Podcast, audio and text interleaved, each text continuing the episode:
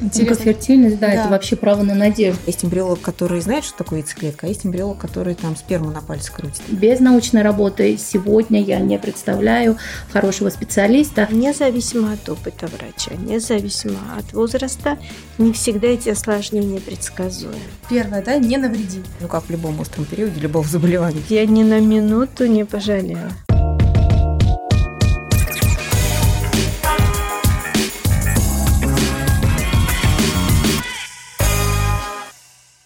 Добрый день, я Мзея Левяшвили. Я Рабаданова Ася, и это подкаст «Когда родишь». Сегодня у нас очень особый выпуск, мы этому очень рады. С нами наши коллеги Юлия и Нато.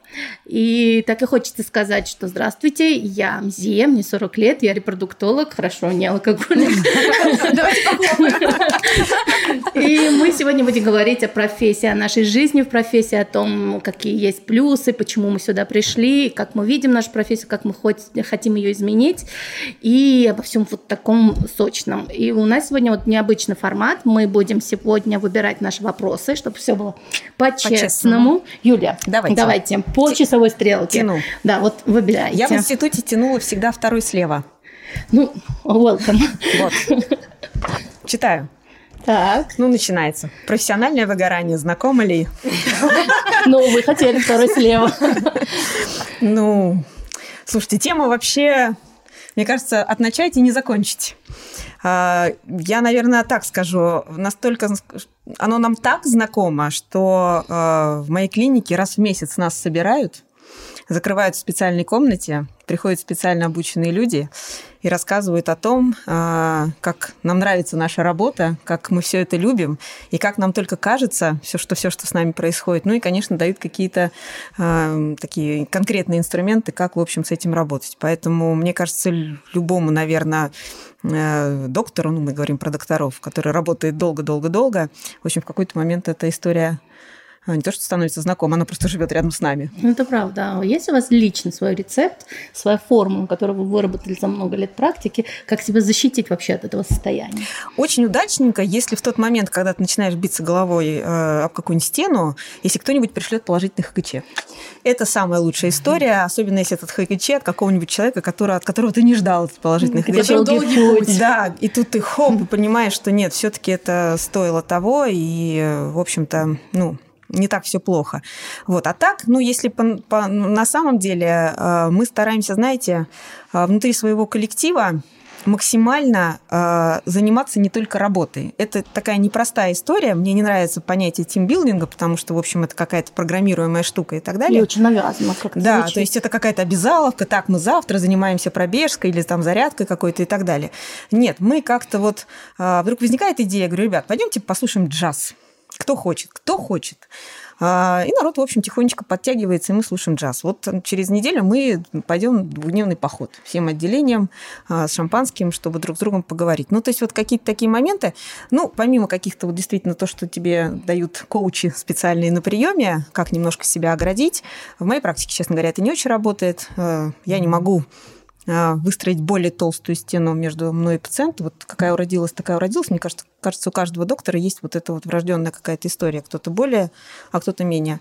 Ты медицинский вопрос решаешь за 10-15 минут, а все остальное время приема а, часто ты занимаешься совершенно не тем. И, в общем, ну, как онкологи, например, очень часто говорят, что уже давно мы от всего вылечились, но при этом все равно человеку важно раз в год ну, как-то прикоснуться вот к ситуации, понять, что все хорошо и так далее. Нам тоже постоянно там а, пишут и посылают фотографии детей, да, которые пошли в школу, а, которые закончили эту школу, ну, собственно, что тоже очень помогает работать Абсолютно, с выгоранием, конечно. правильно? Да, да, Нет, да. а потом у нас такое направление медицины тоже, да, часто я от коллег пишу, э, слышу там от онкологов, например, да, и что профессиональное самовыгорание, но у нас нет как таковой рутины. Вот настолько развивается эта отрасль медицины, и когда ты понимаешь, что человек приходит и на тебя смотрит, как, не знаю, как на Всевышнего, и благодаря каким-то твоим незначительным как бы манипуляциям ты даришь самое дорогое, когда ты получаешь ХГЧ, как Юля сказала, от пациентов, которые ты не ожидаешь, вот она пришла на совершенно другую программу, а ты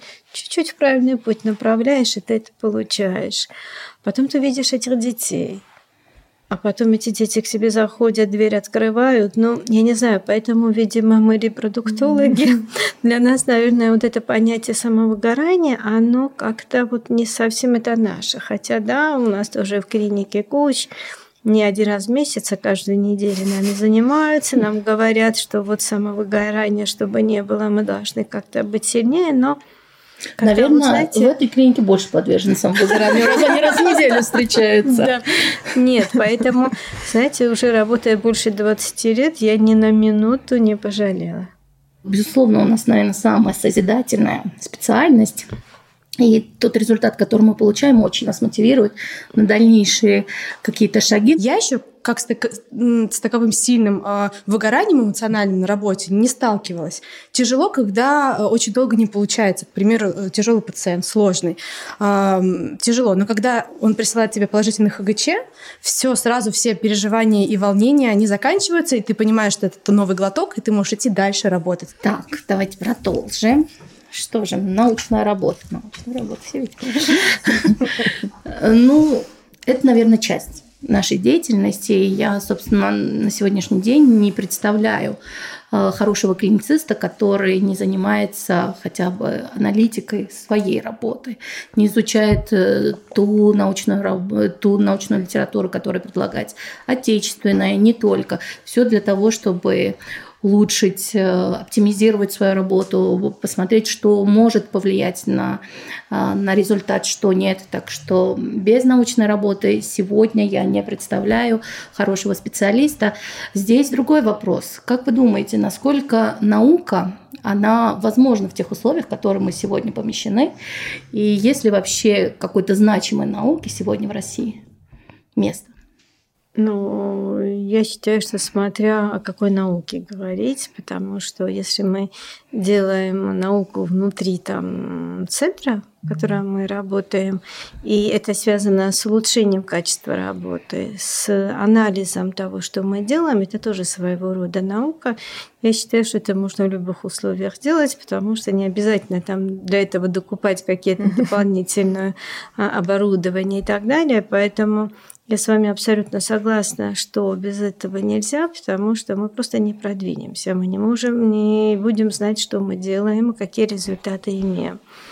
А можно ли э, при тех э, состоянии в мире, которые сейчас, заниматься наукой? Я считаю, что да. Да, абсолютно это возможно. Возможно, какие-то крупномасштабные исследования э, нельзя оценить, когда в нескольких странах одновременно делаются как бы наблюдения исследования, но в пределах аналитики ну, это абсолютно в любых условиях возможно. Конечно, есть у нас ограничения. Появились у нас ограничения, потому что есть ограничения по, возможно, каким-то средам, возможно, каким-то лабораторным как бы расходным материалам и так далее. Но в целом, если правильно сделать какой-нибудь дизайн исследования и сопоставить к реалиям сегодняшней жизни, то вот аналитическую часть можно при любых условиях. Можно сказать, что какую-то значимую часть вашего времени рабочего занимает исследовательская, не аналитическая, а больше исследовательская работа? А, наверное, я не могу так сказать. А, мы каждый раз вытаскиваем себя а, как Мюнхгаузен за волосы, потому что как только ты погружаешься в пациента, тебе, в общем-то, там комфортно и не хочется вылезать, и ну, опыт и все, что ты умеешь и наработал, в общем, он позволяет тебе каким-то образом функционировать. Поэтому, на самом деле, мне кажется, а, в том числе и вот все наши конференции и встречи там, и все, что мы там создаем, мы читаем доклады, ездим с аудитами, приглашаем каких-то специалистов к себе, это как раз такой немножко акт, ну, не насильственный ни в коем случае, но а, он очень полезный. Вот у нас есть такое понятие обучения на рабочем месте, как и мы обучаемся, так и мы. Ну, к тебе приезжает э, человек чему-то пообучаться, ну что, ты не почитаешь дополнительную литературу, ты не проанализируешь, как ты работаешь. Анализировать свою работу – это вообще потрясающая штука. То есть ты же живешь в ощущениях, тебе кажется, что-то работает, что-то лучше, что-то хуже. Как только ты начинаешь оперировать каким-то количеством цифр, да еще вот просто чисто из такой статистикой, есть беременность, нет беременности, есть роды, нет роды, хоба, выясняется все немножечко по-другому. Поэтому, а, конечно, ты принял пациента, хочется пойти домой, у тебя есть чем дома заняться и так далее, но какое-то время, в общем, э, это здорово посвятить тому, чтобы немножко подняться и посмотреть, а как у других. И на самом деле, ну, пока мы не почувствовали никакого ограничения ни доступа литературы, ни доступа к специалистам, что очень важно. То есть никто пока еще из международных э, наших коллег ничего нам такого не сказал, не отказал, и э, любую информацию и с нами поделился, и у нас спросил. Вот, поэтому, наверное, конечно, если глобально э, мыслить, то сейчас есть некоторые сложности, ну, как в любом остром периоде любого заболевания. Дальше, в общем, какие-то варианты найдутся. Я начала заниматься репродукцией, когда уже очень много было известно, когда есть огромное количество ресурсов, где можно черпать информацию, э, когда есть э, специальные ресурсы, которые помогают э, вскрывать те статьи, которые закрыты или стоят очень дорого. Там, где я училась, начинала свою практику, у меня была возможность э, ездить на конференции, выступать, э, меня поддерживали всегда, а, публиковаться, это было очень полезно. И те же конференции, это любое выступление на конференции, Конечно. это такая мини-научная работа. Ты всегда стараешься, помимо того, что делаешь обзор литературы, ты всегда стараешься вот узнать, что последнее вообще в мире происходит. И ты всегда стараешься опыт своей клиники, своих коллег показать. И когда ты это стараешься показать там перед аудиторией, стоишь, а стоишь перед аудиторией всех там угу. опытных врачей, ты хочешь максимально выложиться. И на самом деле подготовка каждой конференции – это целая отдельная мини такая научная работа. Осложнение в работе. Не самый лучший вопрос, конечно. А, вы знаете, я скажу так. А, вот осложнения бывают у всех. И я всегда поражаюсь, и, знаете, Могу сказать, что не уважаю врачей вот слишком самоуверенных. Вот наша профессия, она такова, что ни один врач не может похвастаться, что у меня все гладко было всю жизнь. И когда я о программе ЭКО э, или там о других там методах пациенте говорю, вы знаете, вот хвастаться, что я вас сделаю беременной, и я вам это гарантирую, это совсем неграмотно. Я чаще им говорю одну, у меня такая фраза, знаете, самое лучшее в наших планах – это мы должны получить ребенка. Но есть одно но. Есть определенное осложнение. Называю процент этих осложнений. Он у нас невысокий процент, но он и есть. Поэтому независимо от опыта врача, независимо от возраста, не всегда эти осложнения предсказуемы. Да, мы научились вот самые там тяжелые осложнения, которые у нас были, например, там синдром гиперстимуляции. Практически забытые да, да мы вот с этим с уверенностью 98-99 процентов мы научились вот с этим бороться, но есть еще какой-то один-второй процент, когда абсолютно пациентка не вписывается в этот образ, не вписывается как бы возможное как бы в будущем осложнение, но мы получаем. Ну, я, наверное, продолжу мысль, да, э, у нас есть такое понятие, как группа риска, то есть когда приходит пациентка, и мы готовим ее к протокол, мы примерно понимаем, там есть какой-то дополнительный риск, повышенный риск, чем в популяции, который вот просто мы запускаем в программу ЭКО легко. Но по закону бутерброда действительно осложнения мы получаем чаще не на этой группе, потому что мы изначально знаем, профилактируем, внимательно смотрим и так далее, а вот там, где, в общем-то, не ожидаем этого дела. Моя, например, самая тяжелая гиперстимуляция была на четырех фолликулах, и когда мне э, пациентка была не в Москве, и мне из э, города, куда она уехала, начали вдруг лететь заключения докторов из отделения реанимации с пролонгированной беременностью при переносе одного эмбриона после четырех фолликулов, то есть, в принципе, принципе, совершенно рядовая ситуация, мне первый момент показалось, что народ кого-то что-то с чем-то перепутал. А потом действительно, в общем, э, женщина достаточно сложно э, выходила из этой истории. Поэтому э, Действительно, такие штуки случаются. У меня одно из моих осложнений, которое на всю жизнь, ну, скажем так, вошло в меня, это я сделала двойню шеечную которая прекрасно развивалась вплоть до эмбриона, до сердцебиения. И мы э, госпитализировали женщину, и полтора-два месяца мы кололи метатрексат. А, женщина потеряла практически волосы.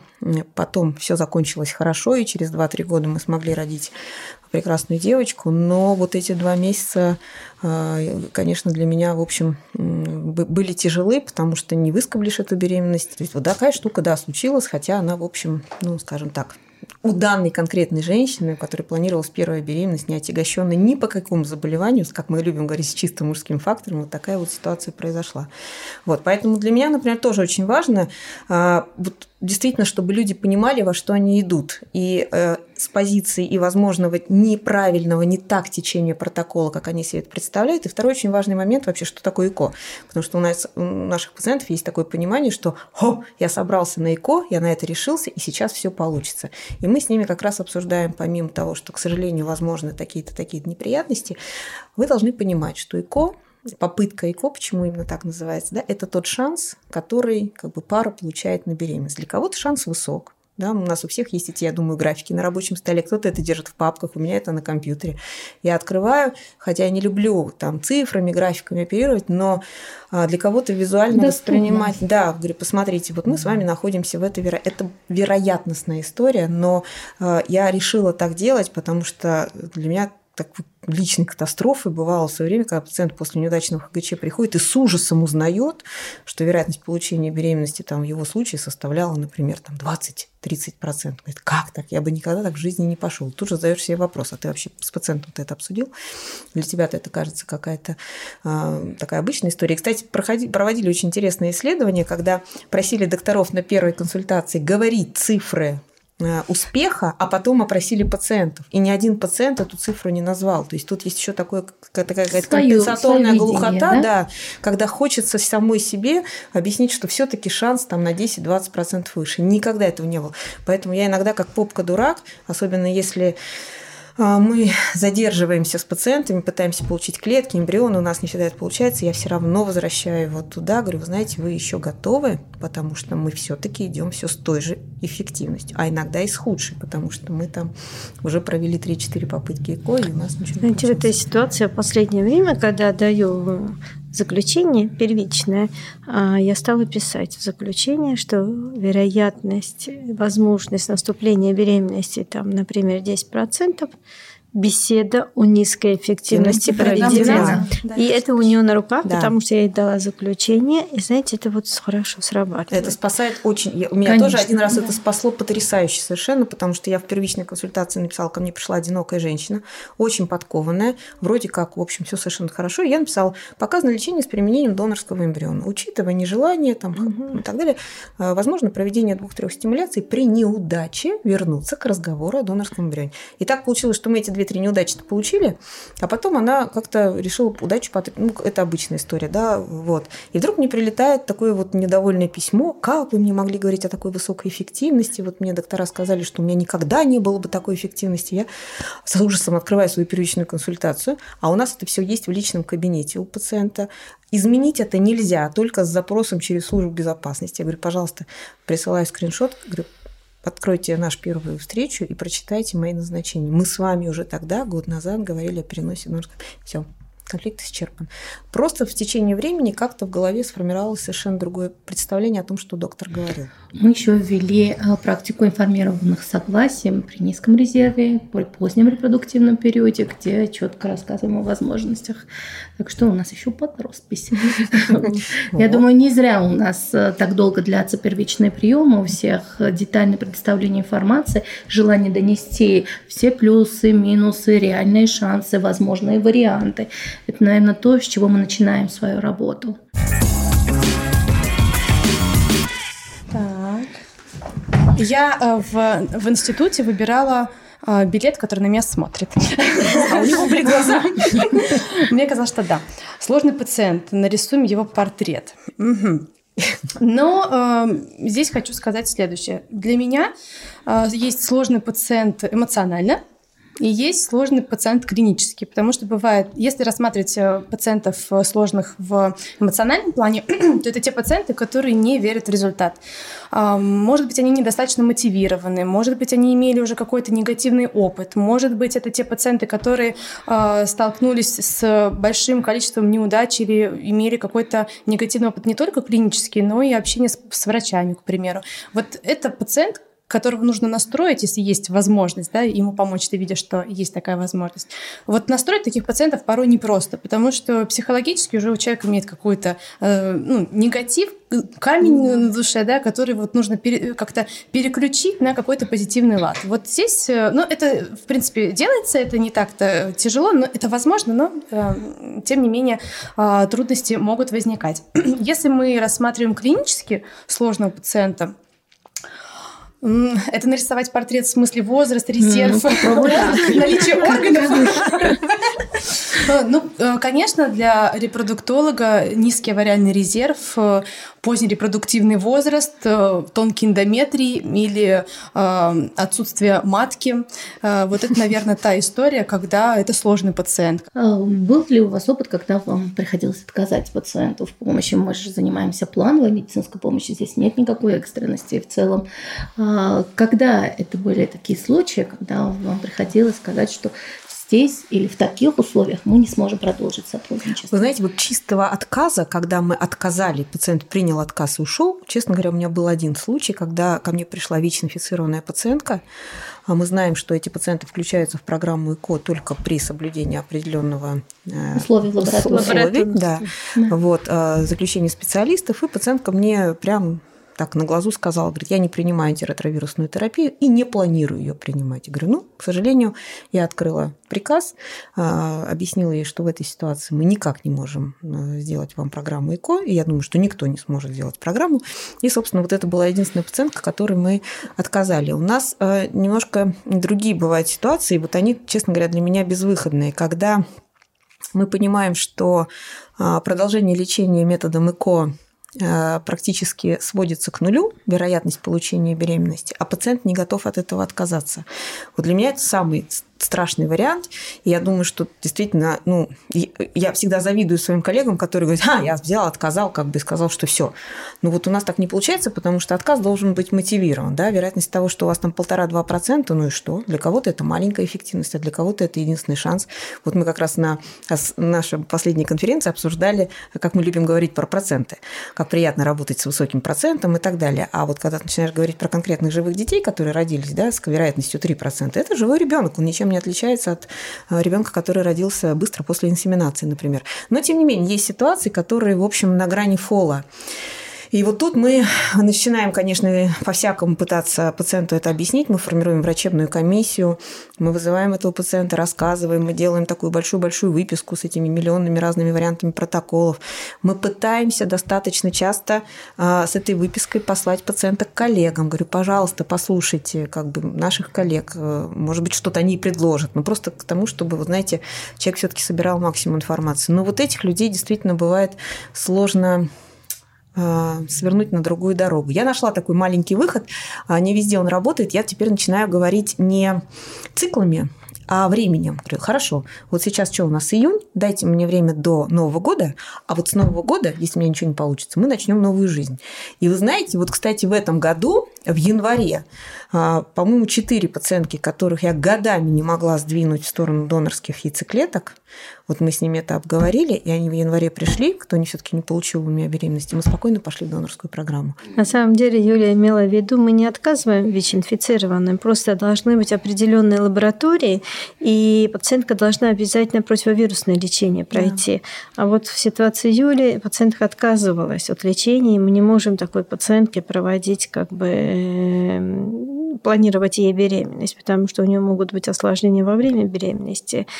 И второй вопрос – это лаборатория. Не каждая лаборатория имеет те требования, да. которые, согласно приказу, нам нужно. Поэтому большинство из наших лабораторий, хотя в Москве, я помню года, когда в Финляндию мы отправляли угу. таких пациентов, в другие страны.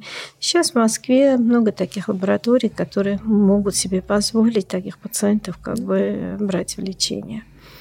И все, что касается донорских программ, это я тоже не считаю, что просто главное пациенту прийти к этой программе. Это довольно сложно пациенте говорить. Когда вторичное бесплодие, здесь проще, да, на самом деле это уже я даже не считаю как заболевание, вот как Юля сказала изначально, это какое-то такое состояние. Вот есть ребенок, пара да. еще хочет. Она имеет на это право. Но когда первичное бесплодие, уже возраст, и уже ты понимаешь, что ничего не можешь сделать, и, и клеток нет, и с маткой все плохо, вот это вот сложные пациенты, конечно. Пациенты, которые столкнулись с онкологией, которые приходят после химиотерапии, тоже сложный пациент. А у нас, знаете, вот, кстати, про онкологию. Наши онкологи заметили потрясающую штуку. Мы, поскольку в составе онкогинекологии, то как бы онкология наша все, к сожалению, получается. И вот уже порядка 8 лет э, поток пациентов есть, и наши онкологи сделали собственное наблюдение.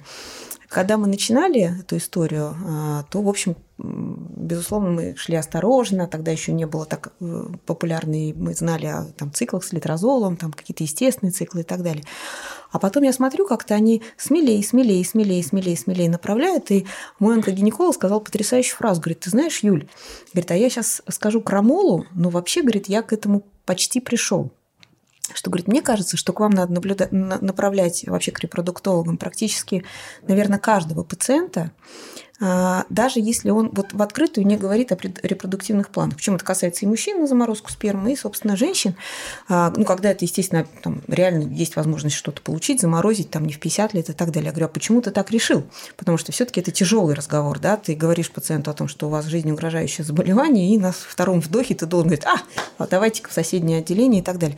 Говорит, они а, от вас, во-первых, они с, удивлением слушают, что с ними продолжают говорить о продолжении жизни потом, После, да. Потом они попадают к нам, веселым таким ребятам, которые как бы только кроме беременности ничего вообще никогда не видели и только этим и занимаются.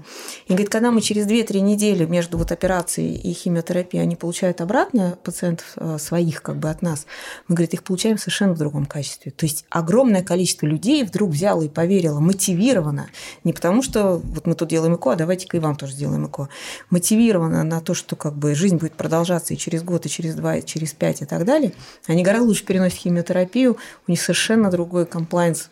Фертильность, да, да, это вообще право на надежду, да. что будет да, жизнь потом. Есть шанс да, да, на будущее. Есть очень много да. исследований и тестирований пациентов, качество жизни после проведенного лечения, химиотерапии, либо э, лучевой терапии. Те пациенты, которые, они причем такое довольно солидное исследование, это англичане провели, э, поделили на группы те пациенты, которых был уже замороженный свой банк генетического материала, и те, которые не имели. То есть по депрессивным состояниям, mm-hmm. по качеству жизни, по суицидам. Конечно, это несопоставимые две группы. Не знаю, согласитесь вы со мной или нет, но, наверное, самые все-таки мотивированные идти с нами в ногу – это мамологи. Да это мамологи.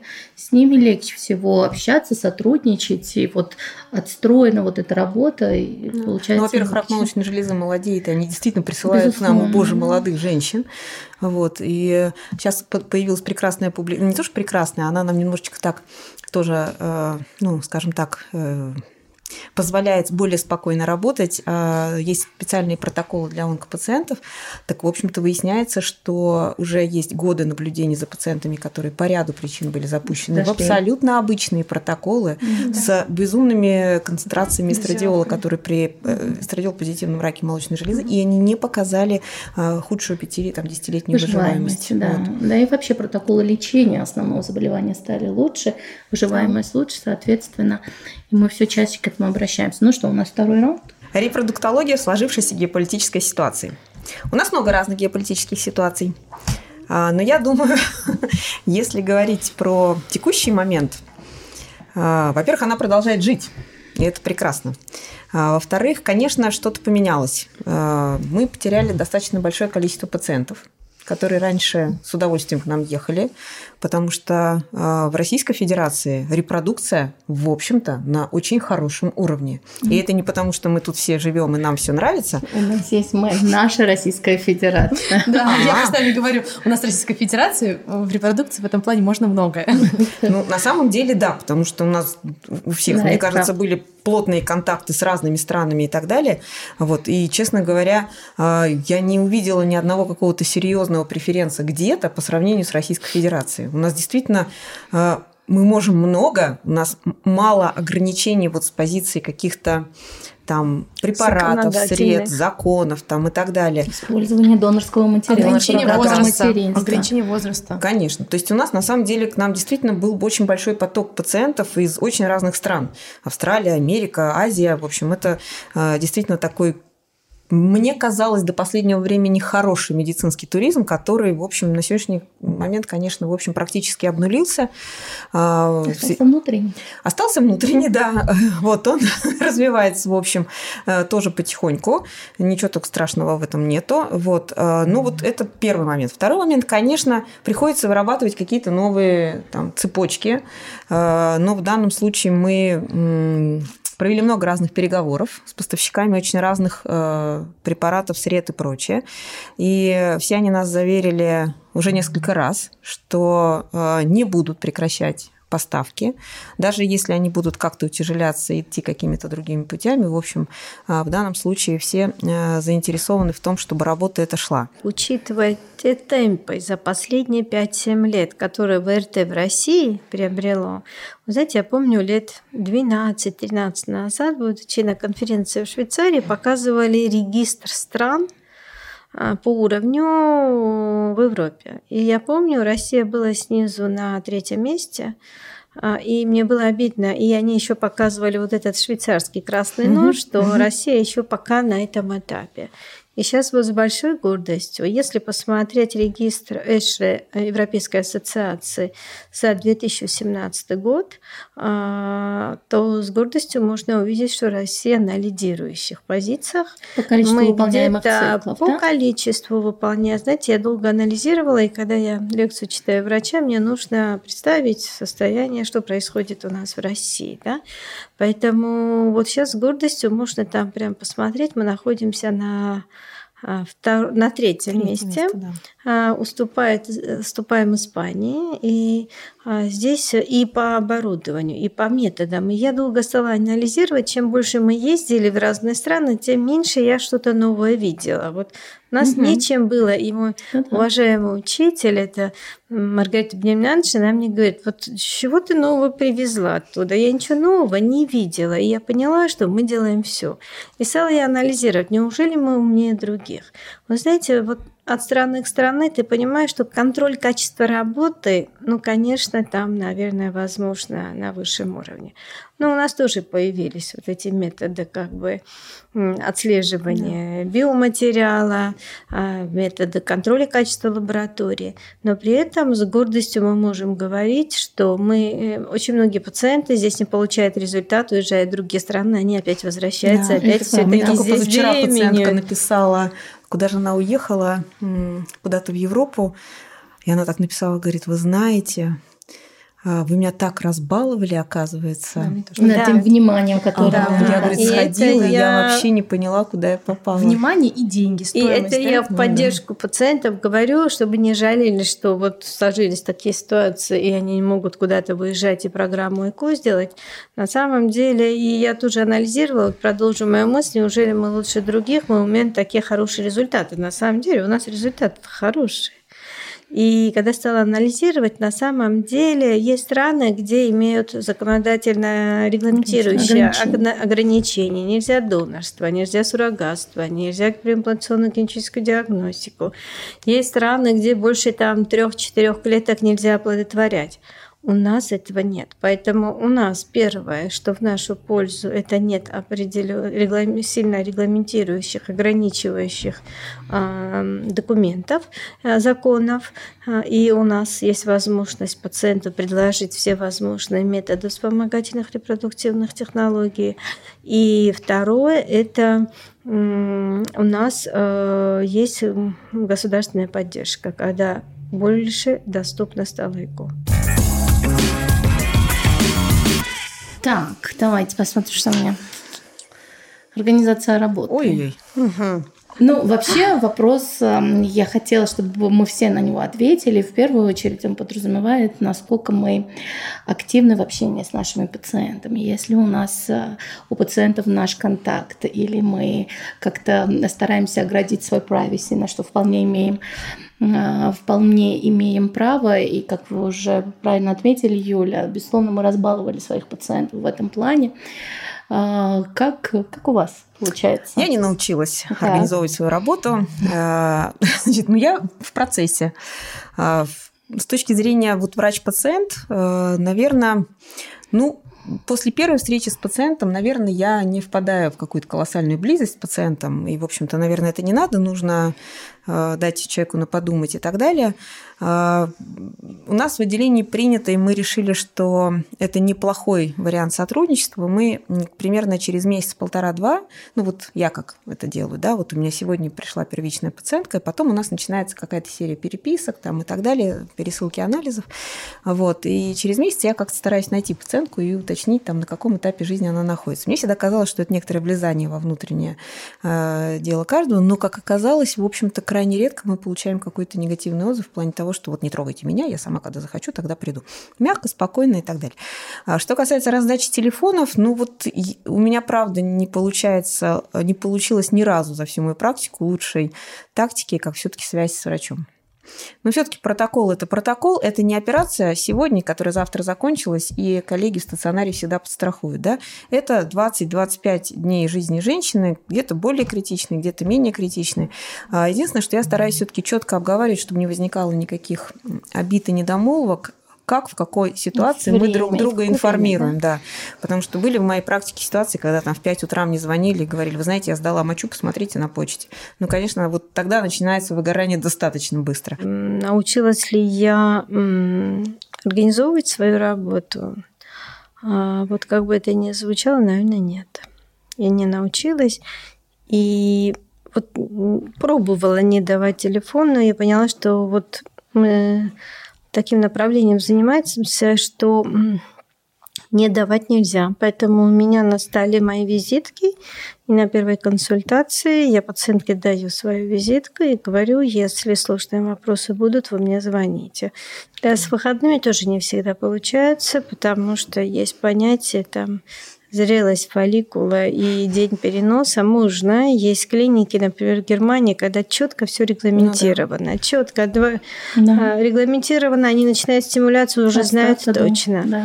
Ну вот знаете, ну 20 лет мне не хватило для этого. А работы. вы знаете, а я попыталась, мне потому что тоже мы куда-то наехали, да. Вот эти вот работы, когда три дня в неделю работаешь, когда начало стимуляции, вообще никаких проблем нет. То есть ты научаешься тоже это делать. И контрацептивы в твоей практике, агонисты и так далее. Но э, вот я поняла еще достаточно давно, что вообще-то пациент это быстро соображает. Иногда я действительно тоже это делаю, например, ну все живые люди, да, там Новый год, там нет у меня, например, там того эмбриолога, который пациент захотел. Мы модифицируем какие-то истории, говорю, знаете, тут есть совершенно спокойно, есть прекрасные протоколы, которые позволяют там плюс 5, 7, 8, 10 дней вот это вот, соответственно, делать. Но это мы тогда обсуждаем, и я объясняю, почему мы это назначаем. Но вот так, чтобы э, там, 100% протоколов начиналось там, я не знаю, во вторник с тем, чтобы пункция была в пятницу или там еще в какой-то день, просто потому что это мой рабочий день. Э, у меня было несколько попыток не работать каждый день, и у меня, в общем-то, это все равно не получилось, потому что все равно в какой-то момент кто-то досваливается. Да, другое дело, можно какие-то манипуляции делегировать, если ты это с пациентом обсудил, потому что у нас тоже засилие, например, естественных циклов, не потому что мы их любим, а потому что там стимулировать нечего, да. Вот, и мы с пациентом это обсуждаем, говорим, вы знаете, поскольку это ежемесячная случайная история, то, в общем-то, вы должны быть готовы к тому, что не всегда врач окажется вот в этот день, в, этот, э, в эту минуту там здесь. Поэтому есть команда, которая, в общем, совершенно спокойно перехватывает. Ну, бывают пациенты, которых никому не передашь. Все мы такую историю знаем. Причем не передашь не потому, что ты коллеге не доверяешь, а да, потому просто, что ну, просто пациенту неспокойно. Организовать свою работу можно, но просто ты будешь готов к тому, что все равно, когда ты приедешь э, и вне рабочего времени, это э, норма, что врач все-таки стремится э, работать в интересах пациента. Ну вот я, кстати, продолжу, пардон. Э, я все-таки стараюсь, э, когда вот встает этот вопрос, да, кто что, а кто будет там э, оплодотворять, а кто будет переносить и так далее. Конечно, я говорю о том, что вот там, да, врач-пациент, если кирпич на голову мне не упадет, то мы с вами пройдем, значит, протокол до конца. Но всегда стараюсь вот этот момент убрать, потому что, опять же, был очень такой у нас разношерстный отрицательный опыт, когда пациент доверяет конкретному врачу, конкретному эмбриологу, и Значит, если вдруг возникает ситуация, что кого-то нет, значит, возникает какой-то момент э, недоверие и так далее. И когда мы обсуждаем этот вопрос с пациентом, я говорю всегда, говорю, вы поймите, что мы создавали это отделение а, не потому, что в кабинете номер один сидит хороший врач, в кабинете номер два сидит врач, который я даже не соображаю, что он делает. А есть эмбриолог, который знает, что такое яйцеклетка, а есть эмбриолог, который там сперму на пальце крутит. А, то есть э, задача команды, чтобы действительно э, каждый умел э, совершенно четко осуществлять ту работу, ради которой он знал. Каждая уважающая себя клиника создает команду, которая работает практически одинаково. Понятно, что каждый пациент индивидуален, и здесь важна не столько, вот в моем понимании, не столько стандартизация, сколько индивидуализация, но вот какие-то общие подходы, общие стандарты. Ну, например, пациент говорит, вот дайте мне эмбриолога, который первую беременность мне делал 10 лет назад, а он работает на другой локации. Я говорю, знаете, у нас тут команда общая, и все угу. работают принципе подходы одинаковые. Поэтому результаты ну, особо сильно не отличаются. Поэтому вот здесь очень важно, наверное, пациенту да, еще дать понять, что вот эта команда работает. А насколько вы, у вас осталось время в своей работе, например, вести беременность, доводить пациента до родов, а, уделять каким-то другим нозологиям, э, кроме бесплодия еще место? Э, часто ли вас можно увидеть в в операцию. В операционной с гистероскопом хотела я спросить. У меня, честно говоря, к сожалению, не очень много времени. У нас э, разработаны, в общем, такие достаточно жесткие протоколы, когда, куда, какого пациента мы передаем. Мы стараемся э, доводить нашего пациента примерно до 7, до 8, до 9 недель. Э, и после этого уже отпускаем, как мы говорим, настоящим акушерам-гинекологам, чтобы у них не было этого страха. При этом оставаясь с ним на связи. Вот сегодня я провожала так одну свою женщину с 9-недельной беременностью. У нас, поскольку тоже гинекологи с нами присутствуют, мы вот на эту консультацию приходим, знакомим, знакомим да, нам показывают этого эмбриона уже трехсантиметрового, мы все шалеваем, как это получается после. Вот. И вот это ну, у нас называется теплая передача. На самом деле, мне кажется, это очень важно, чтобы вот в одном месте пациент увидел и человека, который лучше соображает. Я в беременности вообще ничего не соображаю. Мало того, что я ее не очень люблю, потому что там начинаются такие смешные жалобы, на которые как бы я сижу, смотрю, даже не знаю, что сказать. Вот. А, поэтому каждому своя работа. Да? Ведение беременности – это все-таки такая специфическая история. Вот. А мы отработали, акушерам, соответственно, отдали. А с точки зрения гистероскопической и так далее, к сожалению, руками уже тоже не получается делать, но у нас совершенно другая история есть. У нас есть операционные, к нам приходят наши гинекологи, хирурги. Мы делаем гистероскопию, смотрим, что там в полости матки. Хороший вопрос. Современные тренды в репродуктологии. Ну, вот эти вот э, сложно назвать а современные тренды, потому что настолько в нашей области все меняется. С одной стороны, все меняется, но есть моменты, которых мы не знаем. Поэтому существенно за столько лет, несмотря на новые технологии, на новые среды, препараты, вот существенно за рамки там 43-45% эффективности вот такое не выходит. Почему? Потому что есть, видимо, те моменты, которых мы просто не знаем. потому что мы не знаем, что в клетке происходит. Новыми трендами я могу назвать вот последних там 10 лет, например, методы заморозки, которые появились. А, если лет 10 назад мы не могли говорить о том, что мы можем яйцеклетки замораживать, то сейчас мы можем это с большой уверенностью делать. И те методы заморозки, которые в мире существуют, нам дают возможность абсолютно спокойно а, замораживать а, биоматериал. И я скажу, что ну, процентов, наверное, 80 циклов мы делаем после размораживания эмбрионов, переносим в естественном цикле, и тем самым мы как бы приближаемся к более натуральным условиям. Да. Лет 20 назад мы не могли себе представить, что мы можем выбрать э, генетически здоровый эмбрион. Сейчас у нас есть такая возможность. Конечно, мы не можем с уверенностью говорить, с большой уверенностью, что да, это будет здоровый ребенок, но наиболее часто встречающиеся заболевания мы можем а, а, диагностировать. Мы можем диагностировать то, что раньше не могли делать, если есть какие-то семейные виды э, э, генетических заболеваний, наследственных заболеваний, когда известно уже то или иное наследственное заболевание, которое передается, мы можем э, отбирать эти эмбрионы. Современные тренды еще то, что мы можем не только оценивать внешний эмбрион, а мы в реальном режиме можем смотреть, как этот эмбрион делится, как он развивается, вплоть до того, что сегодняшние технологии позволяют у врача, у эмбриолога всю эту информацию держать в мобильном телефоне.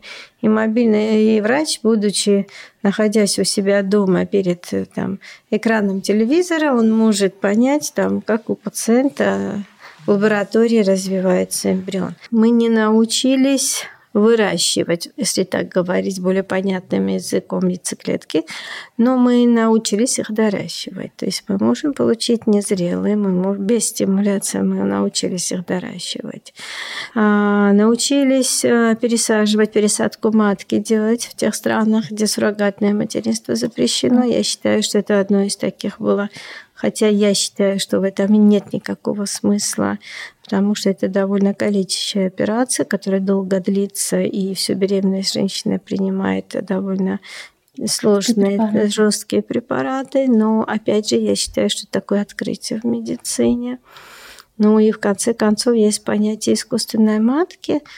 И есть такие уже несколько случаев, правда, это пока на животных, но когда при недоношенности они имитируют ну, вот, вот с 20 недели, э, где подохаживает уже в условиях искусственной матки как бы теленочка.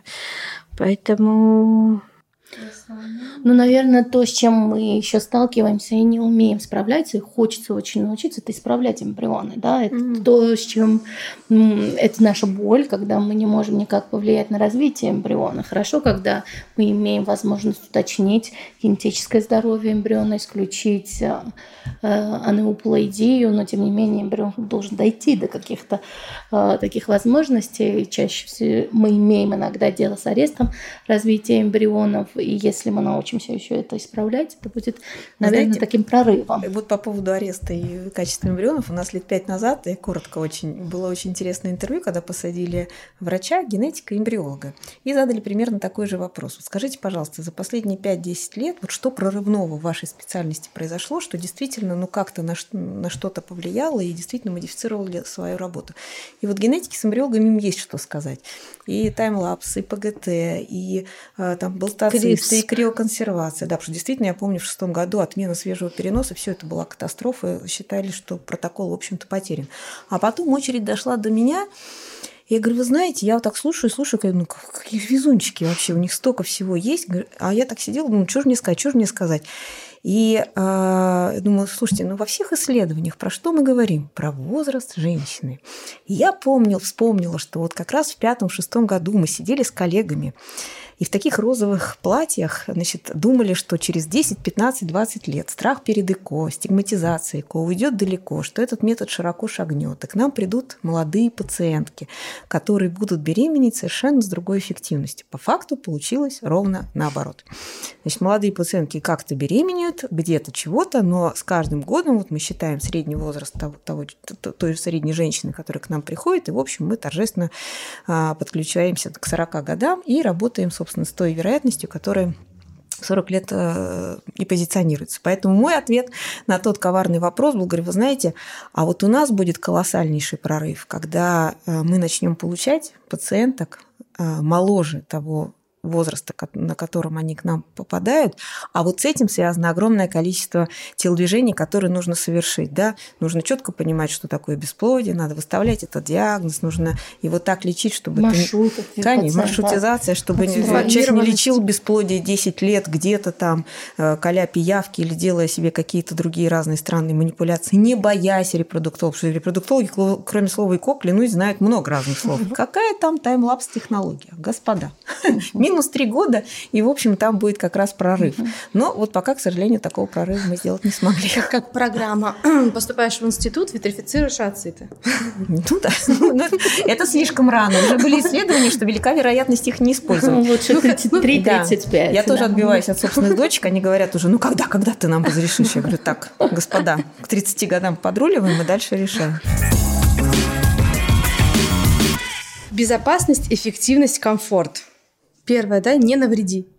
Для меня важна безопасность, чтобы это было безопасно для пациента. А, затем для меня важно, чтобы это было эффективно, потому что э, любая терапия, э, сделанная просто так, без эффекта, с низкими какими-то перспективами и не, показа не показанная для данного пациента тоже под большим вопросом. Поэтому эффективность для меня играет ключевую роль. Я всегда с пациентами разговариваю о том, какой вид лечения должен быть для них конкретно предпочтительным, потому что оно все-таки должно быть эффективным.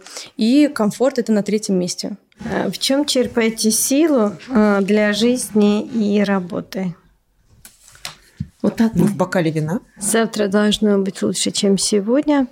А, в том, что я наслаждаюсь э, тем, что, слава богу, у меня есть родственники, которых я безумно люблю, и, можно сказать, э, живу для них, а, и в моей работе без которой я не могу. Вот когда у меня отпуск, вы знаете, при том, что я наслаждаюсь тем, что я в своей семье со своими родственниками, но без работы тоже не могу. И я понимаю, что вот это у меня две такие параллельные как бы мотивации в моей жизни. И я не умею отдыхать, это я уже ответила, потому что если я чего-то не делаю, вот тогда я рада впадаю в депрессию. Поэтому я вот, допустим, сижу и всегда думаю, что я должна делать завтра. Юля, если не врачом, репродуктологом, то кем? Ух ты! Вы знаете, я свихнулась в шестом классе. А, я находила неживых голубей во дворах и раскладывала их внутренние органы. А, поэтому у меня не, было вообще никакой другой... Сомнений не было. Да. Хотя бы я... ветеринар. Э, ну, да, надо... в общем, ну как-то так потом получилось, что, значит, живыми интереснее. Да, медицина, потом не мужчины, потом женщины, ну и все так склалось. Поэтому, наверное, даже вот не представляю, я когда со своими детьми мы обсуждаем, кто кем хотел быть, кто куда поступал, я даже не могу пойти, о чем они говорят. Мне всегда как-то кормила так фраза, это хотя наши психиатры с ней не согласны, я говорю, знаете, вот что такое счастье, там, да, удовольствие от жизни, это способ передвижения. То есть это не путь куда-то во что-то, а это вот... Поэтому я с утра себя ловлю на мысли, что да, я, мне тяжело вставать и так далее. Чпокнут, ты подъезжаешь к воротам, и ты радуешься, что ты вошел. Да. И вечером тоже, хо, есть возможность поехать домой, и дома тоже, в общем, начинается какая-то интересная история. Вот, поэтому, ну, это, мне кажется, это счастье, это колоссальное счастье, когда твоя работа, ну, я не могу сказать, что совпадает с твоим хобби, но я вот правда не представляю, что бы я еще бы хотела делать.